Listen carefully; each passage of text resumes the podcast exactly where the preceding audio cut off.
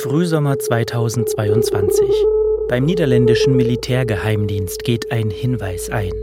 Wir wissen nicht wie und von wem, wir wissen nicht, wer ihn alles gelesen hat, aber wir wissen mittlerweile, was der Inhalt ist. Sie hätten durch eine Quelle erfahren von einem möglichen Plan des ukrainischen Militärs. Ein Kommando bestehend aus sechs Leuten, äh, ukrainische Spezialkräfte, die würden wohl planen, in Schweden ein Boot anzumieten, und wollen damit die Pipelines angreifen, und zwar im Sommer 2022. Dieser Hinweis aus den Niederlanden, der ging an die Amerikaner und die CIA hat sich das angeguckt und offensichtlich bewertet und ist dann nach unseren Informationen den Schritt gegangen, dass über den CIA-Residenten, den Station Chief, wie man das nennt, in Kiew, den Vertreter der, des US-Geheimdienstes in, in Kiew, auf die Ukrainer zugegangen und soll denen so eine Art Gefährderansprache gesagt haben, egal was ihr da vorhabt, lasst es sein.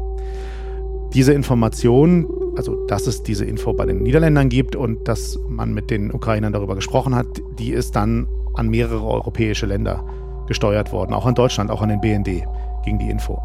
Dann passiert es tatsächlich nicht im Juni, nicht im Juli, nicht im August, sondern die Anschläge auf die Pipelines finden statt im September. Das ist mein Kollege Florian Flade vom WDR. Und nicht nur Florian und ich, sondern wir alle haben Ende September ungläubig auf die Nachrichten geschaut. Auch in einigen Sicherheitsbehörden und Geheimdiensten dürften so manche Menschen gesessen haben, die nicht glauben konnten, was sie da sehen. Denn auf das, was jetzt passiert ist, der größte Anschlag auf europäische Infrastruktur in Jahrzehnten, darauf gab es einen Hinweis. In dem stand sogar recht genau drin, wie es gemacht werden soll, doch weil der Zeitpunkt für den Anschlag, den der Hinweis nennt, schon verstrichen war, bewertet man ihn für nicht ganz so glaubwürdig. Er greift keine besonderen Schutzmaßnahmen und dann passiert es. Tatort Ostsee.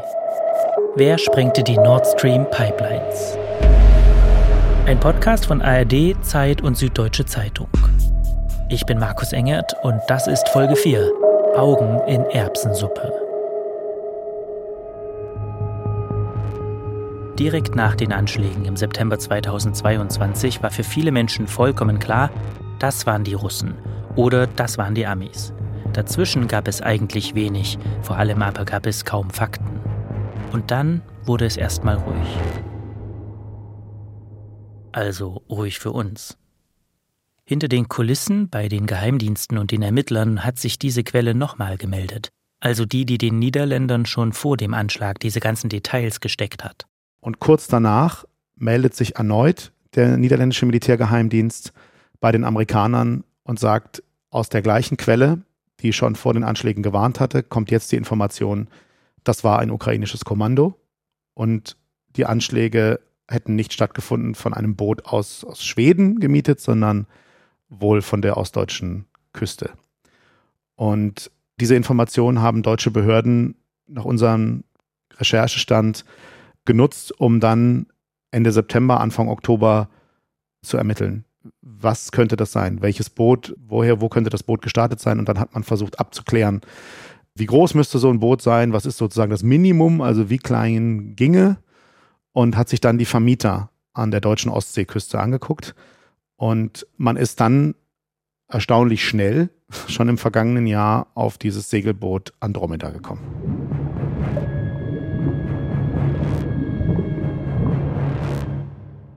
Lange gelingt es den Behörden, diese Spur geheim zu halten. Es gibt nur einen sehr kleinen Kreis von Eingeweihten. In diesem kleinen Kreis ist man sich anfangs selbst gar nicht so sicher und sagt sich, wir werden vielleicht noch einige Beteiligte finden, Details ermitteln, aber ob wir jemals beantworten können, wer dahinter steckt, das werden wir vielleicht nie sagen können. So hören wir es in unseren Recherchen.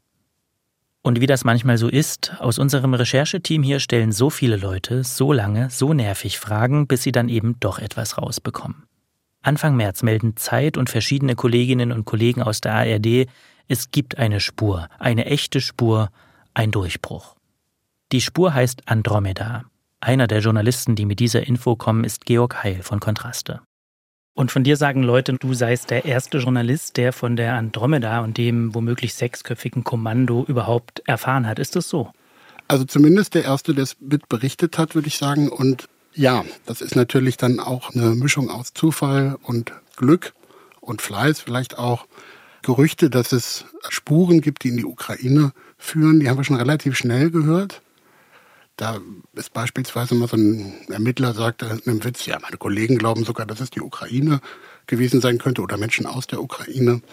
Und je mehr man diese Gerüchte gehört hat, desto mehr haben wir uns natürlich dafür interessiert, wie kommen die darauf, welche Anhaltspunkte gibt es womöglich. Und dann gab es eben irgendwann den Punkt, wo man sagen konnte, ah, jetzt haben wir was ganz Konkretes und wissen, warum die das glauben oder annehmen, bei ihren Ermittlungen auf Sachen gestoßen zu sein, die eben darauf hindeuten. There are new reports that last year's mysterious attack on the Nord Stream gas pipelines may be linked to Ukraine. Die Nachricht schlägt ein, so richtig. Überall auf der ganzen Welt wird berichtet. Und jetzt drückt auch die Bundesanwaltschaft mit der Sprache heraus, also zumindest ein bisschen, die ersten Details. Ein Segelboot sei durchsucht worden. Heute wissen wir, es ist die Andromeda. 15,5 Meter, ungefähr so lang wie ein Linienbus, Schlafplätze für 10 Leute, 2.000 bis 3.000 Euro Miete pro Woche. Und genau diese Segelyacht haben die Ermittler gefunden und durchsucht. Also die Andromeda ist ein Segelboot, das für Segelturns auf der Ostsee beispielsweise eben gern genutzt wird. Irgendwo stand mal, das sei sowas wie der Skoda unter den Segelbooten. Sehr zuverlässig, preisgünstig, ungefähr ein Dutzend Personen hat er Platz. Ein Segelboot, wie es Urlauber nutzen, wie es Segler nutzen, die beispielsweise von von der deutschen Ostseeküste nach Schweden segeln wollen. Ein Segelboot, das nicht besonders groß ist und wo man sich als erstes, wenn man das hört, als Laie die Frage stellt, kann es sein, dass dieses Schiff genutzt wurde, um ein Anschlagskommando und auch Explosivstoffe an die Stellen der Pipelines zu transportieren und dann von dort aus darunter zu tauchen. Und da gab es sehr große Zweifel und die gibt es bis heute bei vielen Leuten. Diese Zweifel, das sind auch die Fragen, die jetzt die Ermittler beschäftigen und uns. Denn jede Antwort könnte helfen, der einen, der großen Frage ein bisschen näher zu kommen, der Frage nach den Hintermännern. Es wird beispielsweise argumentiert, so viel Sprengstoff passt doch gar nicht auf dieses Boot. Da ist man dann gleich bei der Frage, wie viel Sprengstoff darf es denn sein oder braucht es denn? Und ja, je mehr wir uns damit beschäftigt haben, haben wir gemerkt, erstens, es geht auf der theoretischen Ebene und zweitens, es gibt aber auch Anhaltspunkte dafür, dass es wirklich dieses Schiff war, das genutzt worden ist. Da gibt es beispielsweise die DNA-Spuren, die sichergestellt wurden, aber viel wichtiger eben auch, dass es Spuren von Sprengstoff gibt, die auf dem Tisch des Bootes sichergestellt wurden. Jetzt kann man sagen, und das haben damals auch ziemlich viele Menschen gesagt, so ein Quatsch. Ein Segelboot. Wenn ich eine Pipeline in die Luft jagen will, dann nehme ich doch kein Segelboot. Dann nehme ich doch gleich ein Militärschiff oder ein U-Boot, also irgendwas, was genau für sowas gebaut wurde. Jörg Schmidt von der SZ ist selbst Hobbysegler und sagt eben gerade nicht. Man muss sich ja so vorstellen, dass, dass die Ostsee seit Beginn des Krieges wahrscheinlich das beste überwachte Seerevier der Welt ist. Also die belauern sich da ja gegenseitig nicht nur mit Booten und nicht nur mit Aufklärungsbojen und nicht nur mit, mit U-Booten, sondern auch eben mit Flugzeugen und, und mit Satellitenbildern. Und das auf beiden Seiten, also sowohl auf NATO-Seite als auch auf Seiten der Russen. Und von daher wäre natürlich tatsächlich jedes Forschungsboot, jedes Militärschiff, jedes Handelsschiff, was irgendwelche eigenartigen Bewegungen macht oder ein U-Boot absetzt oder Gott weiß was, das wäre aufgefallen. Und was am wenigsten auffällt, ist so eine dämliche Segelyacht. Die schippert da einfach durch. Die hat ein deutsches Hoheitszeichen. Auch das ist so ein Reflex auf der Ostsee. Deutsches Hoheitszeichen heißt, wir, ihr könnt durchfahren. Das heißt, wenn ich es bewusst darauf anlegen will, nicht aufzufallen, ist eigentlich ein Segelboot das ideale Objekt.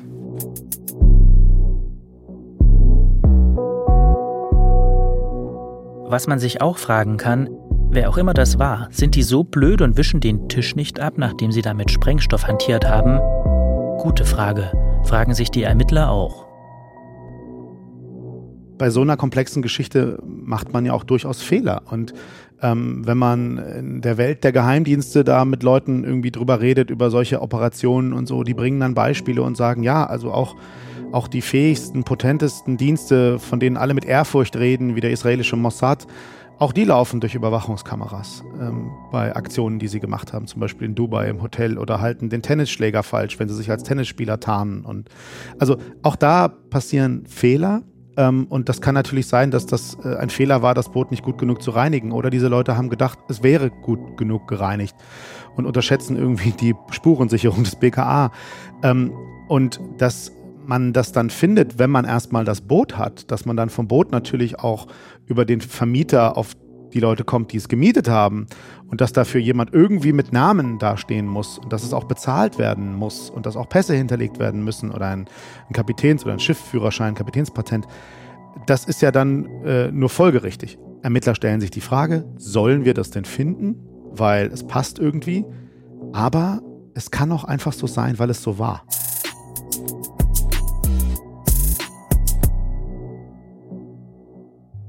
Glauben, schätzen, für möglich halten. Ermittlungen funktionieren genauso nicht. Als Staatsanwalt, der etwas anklagen will, muss man einem Gericht etwas vorlegen, das das dann bewerten kann. Und wenn einen eine Richterin fragt, dieser Anschlag auf die Pipeline, kann das ein Segelboot gewesen sein? Dann kann man als Bundesanwalt eben nicht sagen, ich glaube schon. Was macht man also als guter Ankläger? Man befragt Sachverständige und Gutachter. Am 14. Juni 2023 ist Lars Otte im Innenausschuss im Bundestag. Otte ist Bundesanwalt und beantwortet die Fragen der Abgeordneten. Die wollen wissen, wie die Ermittlungen so laufen. Im Protokoll werden seine Aussagen festgehalten. Ist ja immer auch in der Diskussion, ob so eine Tat mit einer ganz normalen Yacht überhaupt verübt werden könnte oder ob man da nicht dann viel, viel größeres Gerät, größeres Schiff, U-Boot und was alles gesagt wurde braucht.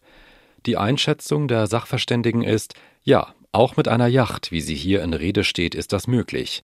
Bei der Bundesanwaltschaft wollte man uns bis jetzt kein Interview geben, bei den übrigen Ermittlungsbehörden auch nicht. Aber wir wissen trotzdem relativ viel über das Boot und seine Rolle. Für die Anmietung wurden offenbar verfälschte Pässe genutzt.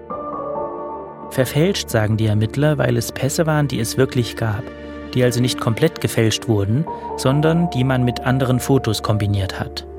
Angefragt hat das Boot eine Firma, gemietet haben dann aber andere Personen. Und damit haben wir jetzt zwei Punkte, um die wir uns kümmern müssen. Diese Personen und diese Firma, erstens, und zweitens das Boot selbst. Die vollkommen plumpe, einfache Frage, geht das überhaupt? Kann man mit diesem Segelboot so eine Aktion durchführen? Rausgehen, vor Ort nachsehen, einerseits. Am Schreibtisch sitzen, andererseits. Und dort in Dokumenten wühlen, am Telefon hängen, Datenbanken durchforsten, Fotos im Internet, soziale Netzwerke.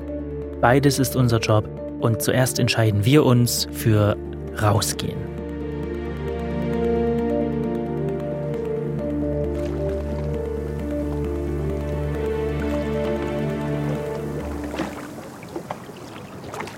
Wir stehen an Deck der Andromeda. Wenn die Theorie der Ermittler stimmt, dann waren sie hier, ganz genau hier, die Menschen, die für die Sprengung der Pipelines mitverantwortlich sein sollen. Wir haben es idyllisch. Die Ostsee ist ruhig, die Sonne scheint. Damals war das offenbar anders, als die Andromeda unterwegs war im September 2022. Zumindest zeigen das die Seewetterkarten von damals. Die Segelprofis, mit denen wir hier unterwegs sind, wären auch damit zurechtgekommen, wir aber nicht. Es hat dann doch trotz, trotz niedrigen Wellengang doch ordentlich geschunkelt, gerade auf der Andromeda. Das war schon echt, echt ein Erlebnis, vor allen Dingen auch an dem Ort zu sein. Das ist meine Kollegin Lea Struckmeier. Lea war eine Woche lang mit unserer Mannschaft auf dem Meer. Wie haben die auf diesen Job geguckt, auf diesen Auftrag geguckt? Boah, die waren schon alle sehr gespannt und sehr neugierig, weil sie ja, ja, weil sie wussten, wir versuchen da was rauszufinden und gleichzeitig, weil es einfach so ein aktuelles Thema ist. Also wirklich jeder auf diesem Boot, jeder, der irgendwie daran beteiligt war, hatte eine Meinung dazu, was passiert ist, wer für die Explosion verantwortlich ist. Und wir haben, glaube ich, wir haben vier, fünf Tage lang eigentlich nonstop diskutiert, was jetzt wie passiert sein könnte, was es wahrscheinlicher macht und unwahrscheinlicher, welche Kombination mit welchen kleinen Booten. Also da hatte schon jeder im Team so ein bisschen das Gefühl, man ja, man ist da Teil eigentlich von einer aktuellen Entwicklung, die noch nicht ganz abgeschlossen ist. Und man taucht selber runter zu einem Tatort, von dem noch niemand weiß, was dort eigentlich wirklich passiert ist. Mit Lea unterwegs war Emis, unser Skipper. Emis hat schon dutzende Male den Atlantik überquert und fährt beruflich Boote und Yachten, auch Superjachten für Milliardäre. Dann noch Gary, der unsere Expedition leitet. Derg, der technische Taucher ausbildet, Kai, der Pioniertaucher bei der Bundeswehr war, Henning, der hauptberuflich als Taucheinsatzleiter arbeitet, und, falls irgendwas schief geht, Andreas, der sonst als Munitionstaucher arbeitet und sich um die Sicherheit unserer Taucher kümmert. Alle sind Experten, alle mit unterschiedlichem Background. Aber dass die Andromeda für so einen Auftrag nicht das ideale Boot ist, da sind sie sich schnell einig. Was immer das Problem ist, wenn du, du kannst ja draußen nicht ankern, bei 70 Meter mit dem Ding. Kannst du ja? weiter unten kommen? Das heißt, du musst die Taucher an Bord nehmen im Driften. Du musst ja auskuppeln, wenn er hinten an dir dran ist. Ja? Wenn du driftest bei so einer Welle wie jetzt, dann hast du ja immer die Welle quer zu sehen. Das heißt, du hast eine Geige, das ist kein Spaß. Und du hast ja, wenn du das überlegst, die, länger, die Leiter als Verlängerung unten dran. Das heißt, du machst da zwei, drei Meter Bewegung zur Seite. Ja. Genau. Und dann musst du halt dran und jedes Mal wieder halten mhm. und dann das Gerät ausziehen. Das ist echt nicht ohne. Auch nicht ungefährlich, muss man sagen. Glaube ich. Und du musst ja mehrfach ranfahren, auch für die, die oben greifen. Du hast ja die Plattform hinten gesehen. Mhm. Du hast ja keinen Halt da. Und ich musste nee, diese, fehlt, diese Stage-Flaschen, mhm. muss ich dir hochgeben. Da habe ich dann zwei bis drei mindestens dabei. Mhm. Ja, und muss jedes wieder greifen. Mhm. Haust du vielleicht noch einen Kopf hier hin. Ja, genau. Und kippst zur Seite runter. Alles scheiße, oder? Wir lernen hier schon mal, als wir Dirk zuhören, die Andromeda hat hinten eine Badeplattform. Und die heißt nicht ohne Grund so. Baden von hier bei Flaute, toll. Tauchen von hier bei Wellengang gefährlich. Also das, man muss immer unterscheiden. Du kannst jetzt sicherlich tauchen, aber es ist nicht safe. Das ist einfach nicht ohne, weil du hast jetzt, wenn du mit dem Boot ankern kannst, die Welle von vorne, da hast du eine Stampfbewegung hinten drin. Das heißt, die Leiter geht von vorne nach hinten und von vorne nach hinten und von vorne nach hinten. Und du musst die greifen, du musst deine gesamte Zusatzausrüstung hochgeben. Und das ist echt nicht ungefährlich, weil auch so eine Zusatzflasche, die wiegt mit allem drum und dran knapp 20 Kilo. Und wenn die der oben nicht richtig in der Hand hat und fallen lässt auf dich drauf, dann kriegst du die ab. Also wenn ich eine Tauchmission habe, wo ich unbedingt tauchen will und das safe machen will, dann würde ich dieses Boot dafür nicht wählen. Dann gleich das nächste Problem, das Boot selbst. Die Andromeda ist eine Bavaria Cruiser 50 und nicht mehr so ganz taufrisch. Und ich sag mal so, unsere Crew war not amused. Ein völlig ungeeignetes Boot aufgrund des Zustandes, der Technik, die hier drauf ist und auch der Wartungszustand, um jetzt eine längere Aktion damit zu machen. Das würde nur funktionieren bei herrlich glatten Sonnenscheinwetter, Herrensegeln, aber nicht auf Teufel komm raus jetzt irgendwo versuchen hinzukommen. Nicht mit diesem Schiff. Auf keinen Fall. Das ist die Zustandsfrage, das Alter und der Pflegezustand. Die Maschine ist nicht ordentlich gewartet, die verliert Kühlwasser verschiedene elektrische Anlagen, wie zum Beispiel die Batteriebank, ist völlig fertig hier drauf. Die Ankerwinch vorne funktioniert die Freilaufbremse nicht mehr, um den Anker abzulassen. Es geht nur noch elektrisch, ist schon die Hälfte von der Energie weg. Dann ihr seht, hier fehlen verschiedene Sachen, wo vernünftige Haltegriffe sind, wo man zur Not mal hingreifen kann, wie zum Beispiel hier ein Griffbügel oder so. Ne? Da vorne sind sie abgebrochen am Niedergang, auf der Steuerbordseite. Links, der ist noch da, obendrauf, wenn man runtergeht zum Festhalten. Und so kommen einige Sachen zusammen hier. Eine kurze Bestandsaufnahme von unserem Skipper, als unsere Kollegin Lea ihn auf dem Boot danach fragt. Maschine ist soweit gut, aber wie gesagt, die muss unbedingt gewartet werden. Die ist völlig runtergewirtschaftet. Und du als Skipper, du hast ja schon viele Schiffe gefahren und erlebt. Wenn, wenn man dir jetzt sagt, du sollst jetzt ein paar Tage mit der Andromeda unterwegs sein, was denkst du dir da? Könnte ich mit Stolz sagen, das wäre mit Abstand das schlechteste Schiff, was ich jemals unterm Hintern gehabt habe geht schon los hier. Man sieht es doch. Man braucht nur einmal hinzugucken. Dieses Schiff hat nie Liebe und Kosmetik erfahren. Und Wartung sowieso nicht. Mehr kann man dazu eigentlich gar nicht sagen. Das ist so.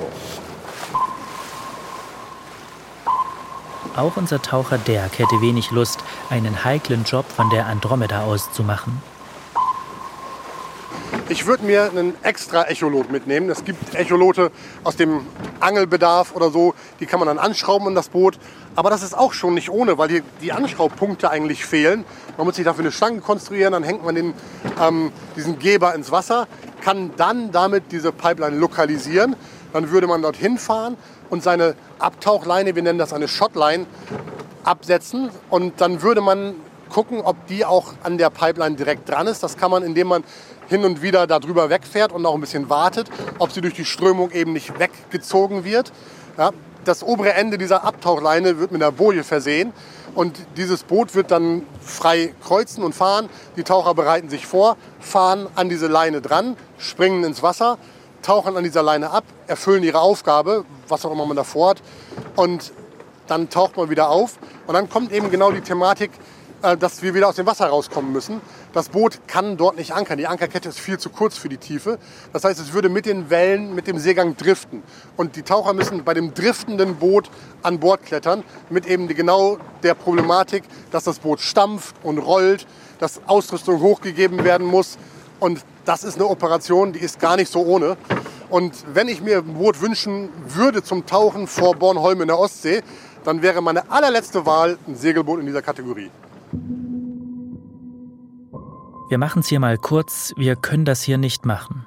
Tauchen von der Andromeda aus zu den Pipelines in 70, 80 Metern Tiefe. Schon klar, diejenigen, die das möglicherweise waren, die haben sich jetzt vermutlich nicht an jede DIN-Vorschrift und alle Sicherheitsempfehlungen gehalten, aber wir wollen das schon. Und weil wir das schon so geahnt haben, fahren wir am nächsten Tag nochmal raus. Diesmal mit einem Spezialschiff für Tauchgänge, der MS Baltic Taucher. Nach acht Stunden Fahrt kommen wir an, halten Position, orientieren uns und fallen auf. Also ich denke, hier sind viele Augen auf uns gerichtet dabei. Ne? Sehr viele Augen. Die wir sehen und die wir nicht sehen. Mhm. Und das ist ein Kriegsschiff, was wir jetzt sehen. Ja. Mal gucken, was da noch so rumschleicht, die wir nicht sehen. Wenig später meldet sich die US Navy über Funk, aber nicht bei uns. Russisches Kriegsschiff, russisches Kriegsschiff, bitte melden, knarzt es aus dem Lautsprecher. Und noch jemand hat sich gemeldet, direkt bei uns. Gegen ziemlich genau 6 Uhr morgens haben wir vor Bornholm dann unseren Anker gelegt, direkt über der Explosionsstelle von Nord Stream 2. Und das hat, glaube ich, keine vier Stunden gedauert. Das war, glaube ich, kurz vor 10 Uhr morgens. Da gab es dann eine E-Mail von Nord Stream 2, was wir denn da machen. Über den Pipelines, dass man uns doch gerne informieren möchte, dass dort tatsächlich Gas durch die Pipelines fließt. Ähm, also so ein bisschen wurde da insinuiert äh, oder gefragt, ja, was wir, was wir vorhaben da mit den Rohren und uns ein bisschen darauf hingewiesen, dass es ja gefährlich werden könnte. Aber also ist ja natürlich, wir haben ja nichts vorgehabt mit den Rohren, wir haben sie gefilmt und das war's. Aber ja, man hatte anscheinend schon ziemlich genau Augen drauf, auch, auch auf Marine, Traffic und was da so passiert. Die Ostsee mag ruhig aussehen, aber langweilig ist es hier draußen nicht. Das hier ist Geopolitik in echt. Hier sind wie zwei so tektonische Platten, die sich ein bisschen aneinander reiben. Links die NATO, rechts die russische Einflusssphäre. Nachdem wir also alle hier überzeugt haben, dass wir hier keine Gefahr darstellen, geht es an den eigentlichen Job. Wir wollen darunter. Wir wollen das sehen. Wir haben die Technik, wir haben die Leute, wir haben die genauen Koordinaten. Wir haben das hier monatelang vorbereitet. Jetzt wird's ernst. Teambesprechung. Aber also wir können davon ausgehen, dass wir ein bisschen Strom haben, aber nichts, was irgendwie Fall. dramatisch ist. Also ist ganz entspannt. Ähm, wir haben vor, in der Tiefe eine Grundzeit von 35 Minuten zu machen. Ja, wir haben das jetzt auf 70 Meter gerechnet. Nach dem Echo-Sound ist es da ein bisschen tiefer. Das heißt, wir switchen das dann vielleicht auf 30. Das müssen wir sehen, müssen wir ein bisschen gucken. Unsere Auftauchzeit aus dieser Grundzeit ergibt 100 Minuten Deko. Ja? Das heißt, unsere Gesamttauchzeit ist irgendwo im Bereich 140 bis 150 Minuten. Ja, plus minus 20 Minuten ist dabei normal, weil wenn du irgendwo eine kleine Verzögerung hast und sei es nur Lampen ausschalten oder sowas, spielt sich das oben lange aus. Das heißt, wenn wir bei 150 Minuten noch nicht die Rüssel aus dem Wasser strecken, ist das kein Grund zum nervös werden. Zweieinhalb Stunden Tauchzeit insgesamt, eine halbe Stunde Zeit da unten. So ungefähr ist die Rechnung. Irgendwer, so die These der Ermittler, ist da runtergetaucht und hat es in dieser Zeit probiert. Geht das? Wir werden das nicht rauskriegen, wenn wir nur darüber nachdenken und probieren das jetzt aus.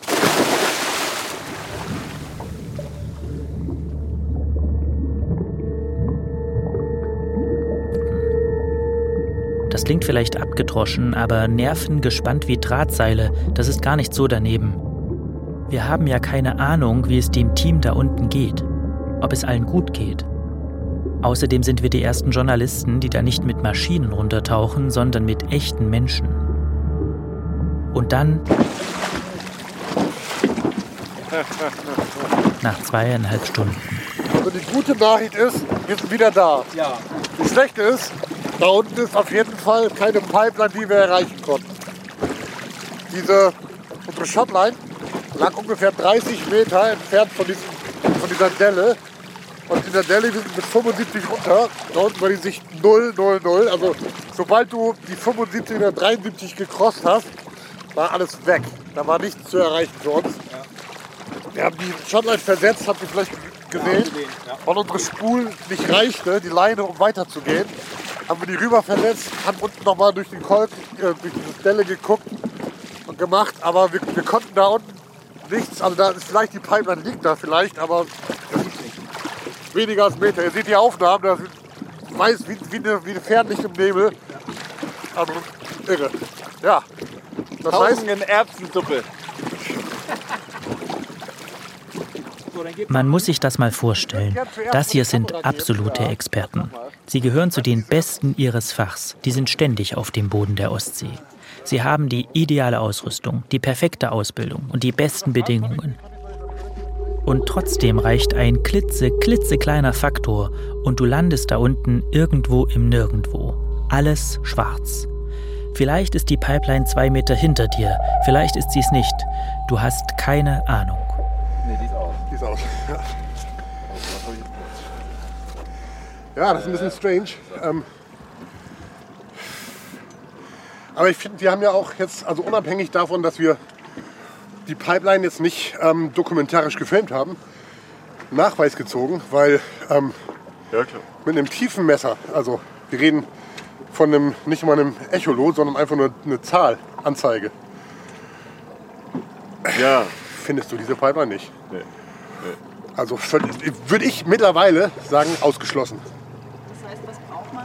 Du brauchst mindestens einen Fischfinder, mit dem du diese Strukturen siehst, die wir gesehen haben, wenn du was platzieren willst da unten.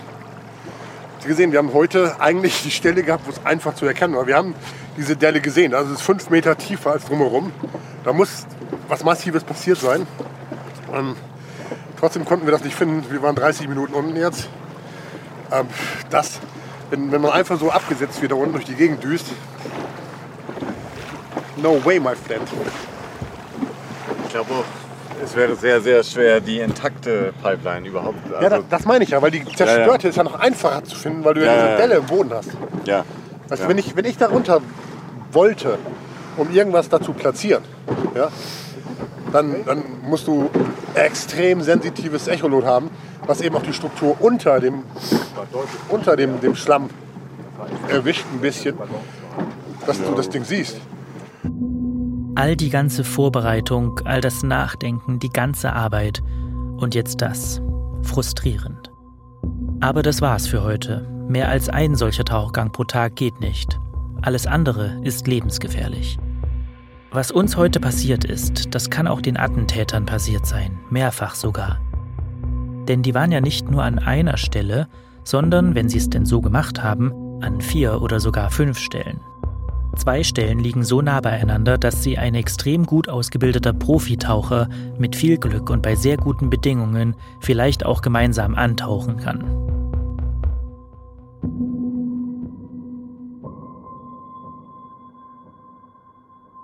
Am nächsten Tag neuer Versuch. Und als unsere Taucher wieder auftauchen, ist direkt klar, was los ist. Geiler Scheiß. Ja, mega, ey. Das freut mich. Also ich hoffe, ich habe das nicht dramatisch verkackt. Ich hoffe, du hast nicht vergessen, auf, auf So. Auslösen. Vor lauter Aufregung. Die hier läuft allerdings Ja, die müsste, ah nee, die ist aus. Die ist Batterie ist leer. Hat jetzt zu lange gedauert.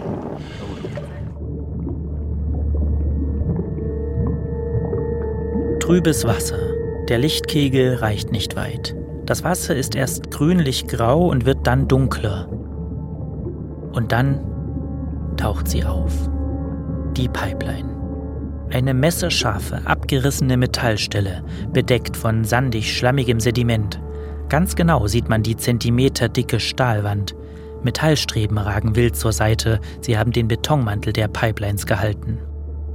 Und obwohl sie so groß sind, trotz bester Bedingungen und einer Crew aus Spezialisten, brauchen wir mehrere Anläufe und etliche Stunden, um sie zu finden. Und wir haben hier nochmal ganz anders verstanden als an Land. Diese Mission ist super gefährlich und sie ist extrem schwer. Grundsätzlich, wenn es um die Frage geht, äh, wer könnte das dann tatsächlich gemacht haben, also wer hat auf diesem Boot gesessen, ist, glaube ich, ganz klar, dass es nicht so sehr viele Menschen gibt, die dazu erstens in der Lage sind, äh, die über die nötigen Fähigkeiten verfügen, insbesondere wenn es ums Tauchen geht. Aber für mich ist das entscheidende Auswahlkriterium, dass man natürlich ähm, Menschen braucht, äh, die hundertprozentig loyal sind. Michael Göttschenberg ist ARD-Terrorismusexperte und wie wir alle fragt auch er sich jetzt schon seit langem, wer kommt für so eine Mission überhaupt in Frage? Und da kann Geld natürlich eine große Rolle spielen, ganz klar. Es ist für mich aber eindeutig, dass äh, man diese Menschen nicht im kommerziellen Sektor findet, sondern dass man hier am Ende nur auf Personen setzen kann, die in irgendeiner Weise aus dem Apparat äh, der Armee oder der Geheimdienste kommen, äh, weil man eben da sicher sein kann, dass sie sich der Operation gegenüber loyal verhalten werden. Und am Ende schränkt das den Kreis derer, die in Frage kommen, äh, ziemlich ein. Wir wissen jetzt, es ist nicht ideal, aber das geht. Die Pipelines sprengen von einem Segelboot aus. Das kann klappen, auch wenn es lebensgefährlich ist mit spezieller Technik für Licht- und Atemluft, mit einem sehr guten Echolot, mit viel Zeit zum Auftauchen wegen der Dekompression und mit dem richtigen Wetter. Und damit ist klar, was wir jetzt tun müssen. Wir müssen auf Spurensuche entlang der Route der Andromeda, zumindest soweit wir sie kennen. Exakt kann man sie bis heute nicht rekonstruieren, auch die deutschen Ermittler können das wohl bisher nicht, hören wir von dort. Sie segelte los in Rostock, machte Halt in Wieg auf Rügen, dann hoch nach Christiansö, einer ganz kleinen dänischen Insel, davor oder danach oder dazwischen die Platzierung des Sprengstoffs. Und anschließend runter nach Polen zum Hafen Kolberg und von da wieder zurück nach Deutschland. Das wären also die Häfen und die klappern wir jetzt einfach ab. Easy. Dachten wir.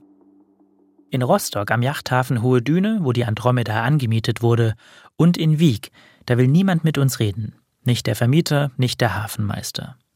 Irgendwo kann man das auch verstehen, die Medien haben sich hier die Klinke und den Telefonhörer in die Hand gegeben. Aber in Kolberg in Polen, da haben wir Glück und treffen den Hafenmeister. So, and does he remember how long 12. Er könne sich noch gut an das Boot erinnern, sagt er, weil er es damals in Empfang genommen habe. Am Nachmittag sei es angekommen, am nächsten Morgen wieder los. Zwölf Stunden Liegezeit. Und jetzt wird es interessant. Wir wussten schon, dass die Andromeda in Polen bei ihrem Zwischenstopp vom Grenzschutz kontrolliert wurde. Bis jetzt dachten wir Zufallskontrolle. Aber jetzt erzählt uns der Hafenmeister, er habe den Grenzschutz angerufen. No tak, tak, tak. No to tak wie pan, człowiek poznaje, nie? Tego to nie mogę powiedzieć, nie? bo ja nawet nie wiedziałem. Ja tylko ze wschodni to zgłosiłem i na tym się skończyło. Und zu dieser Kontrolle wissen wir ein paar Dinge. Dass zumindest bei den Namen, die in Kolberg auftauchen, nämlich am 19., keine Frau dabei ist. Also beim Anfang Hohe Düne, Rostock, fünf Männer, eine Frau. Jörg Schmidt von der Süddeutschen Zeitung. Kolberg bei der Prüfung der Dokumente durch die Küstenwache dort taucht keine Frau auf und es sind nur noch fünf Männer. Da gibt es auch nur sozusagen die Namen von fünf Männern. Die Andromeda habe eine deutsche Flagge gehabt, aber die Leute darauf hätten irgendeine östliche Sprache gesprochen, ukrainisch oder russisch. Das sagte uns der Hafenmeister in Kolberg. Russisch oder ukrainisch? Da war es. Das Wort, das Land, das, was viele sich lieber nicht vorstellen wollen die Ukraine. Der Hinweis, den der niederländische Geheimdienst bekommen hat, ihr erinnert euch, in dem stand die Ukraine auch schon drin.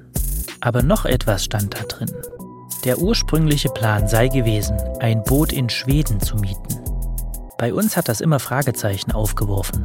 Warum Schweden? Das passt irgendwie nicht, zumindest nicht zu der Route, wie wir sie bisher kennen. Und darum klemmen wir uns dahinter. Wir wühlen uns da jetzt rein. Auf Christiansö, die kleine dänische Insel, da war die Andromeda. Zu dem Zeitpunkt, an dem sie dort lag, war nur ein anderes Boot auch dort im Hafen. Und den Segler dazu, den haben wir gefunden. Für uns sind Fritz Zimmermann von der Zeit und Pune Jalilevan von Kontraste zu ihm gefahren. Und was der Segler uns erzählt, das könnte dem Andromeda-Puzzle ein wichtiges neues Teil hinzufügen. Der Segler sagt, er habe die Andromeda tatsächlich gesehen, aber nicht in Christiansö, sondern in Sandham in Schweden. Warum ist es merkwürdig, da um diese Jahreszeit noch eine Charterjacht zu sehen? Es ist September und es, das Sandham ist ja nun Schweden. In Schweden ist die Saison Ende August zu Ende. Da ist niemand mehr unterwegs. Es ist kein Restaurant mehr geöffnet, es ist kein Hafenmeister mehr zugegen, es ist niemand mehr da. Es ist einfach zu Ende. Ähm, was wollen Sie da noch? Außer schlechtem Wetter. Oder Leute, die noch auf dem Weg nach Hause sind, die sind dann noch unterwegs. Aber ansonsten, Schweden ist Ende August ist einfach zu. Inseln sind plötzlich unbewohnt. Wo vorher noch 30 Menschen waren, die sind auf Mal unbewohnt. Die Crew der Andromeda ist vor Ort aufgefallen, und zwar negativ. Denn als sie dort lag, kam wohl ein Einhandsegler im Hafen an, und dem muss man helfen, sagt unser Segler. Naja, ob der Situation, dass die Herrschaften nicht geholfen haben. Das habe ich mir dann tatsächlich gemerkt. Habe ich zwar nicht ins Logbuch eingetragen, nein, habe ich nicht gemacht, sondern aber trotzdem darüber ärgert man sich. Also es gibt so ein paar äh, Gesetze oder Prinzipien bei der Segelei. Und Sat eins heißt Seemannschaft. Und wenn da jemand ist, man hilft einfach. Das ist, auch wenn jemand in Not ist auf, auf See, dann hilft man. Genauso beim Anlegen, wenn da jemand kommt und ist allein, erkennbar alleine oder hat sogar den Japaner gesetzt hinten, die japanische Flagge hinten, heißt man ist alleine unterwegs, dann äh, geht man auch mal schnell Schritte sein und hilft. Weil da ist jemand, der hat zu tun, der hat mit einem Boot zu tun und es könnte sein, dass er auch eine Not hat. Das haben sie nicht getan.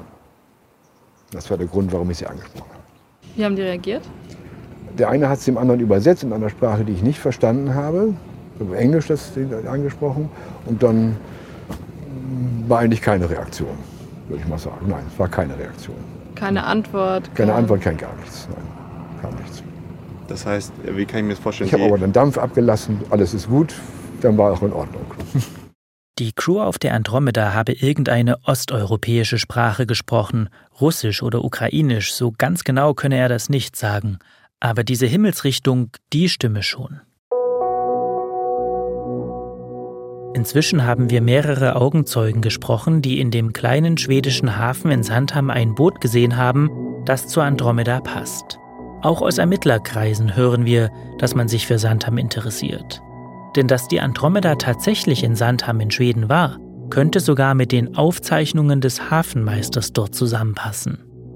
The Andromeda is a 50 plus uh, 15 meter cruiser. Was a boat of that size here on the 13th and 14th last year? Yeah, we, we had a boat uh, that paid uh, a fee for a boat between 40 and 50 feet. Like the Andromeda?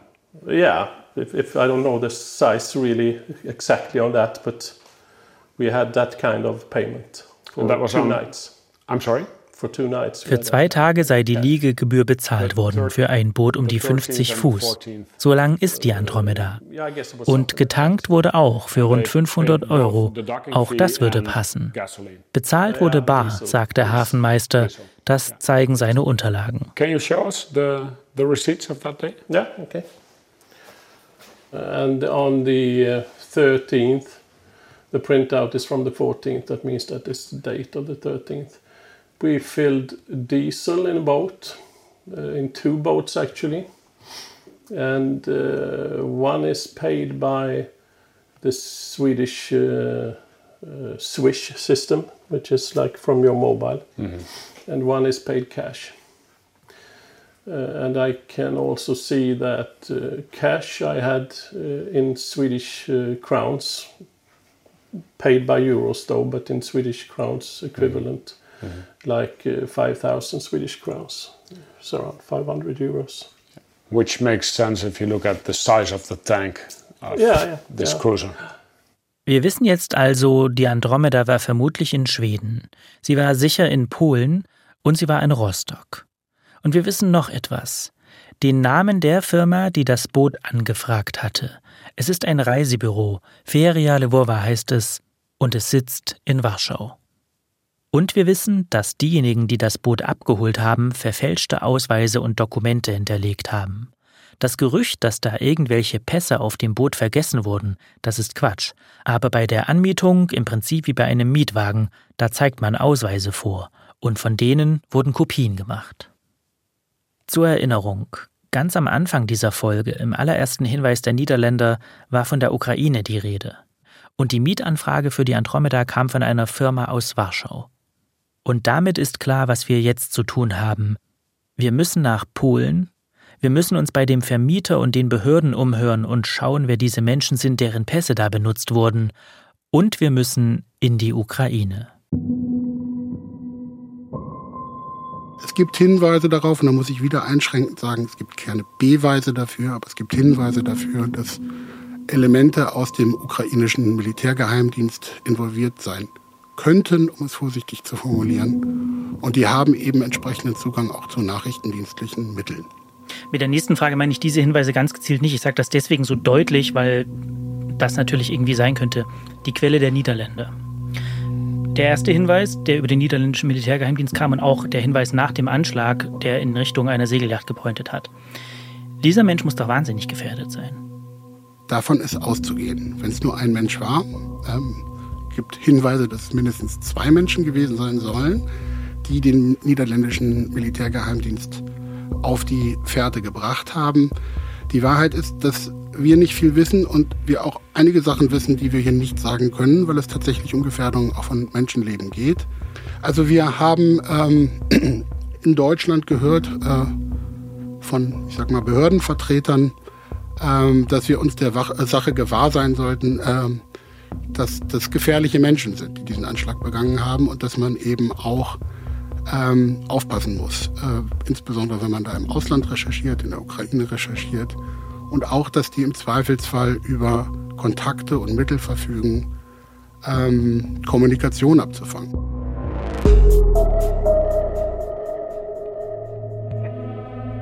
Wir fahren trotz der Gefahren. Wir machen Hausbesuche, wir klingeln und klopfen. Сейчас где ты стоишь, скажи мне? Где ты стоишь, блядь?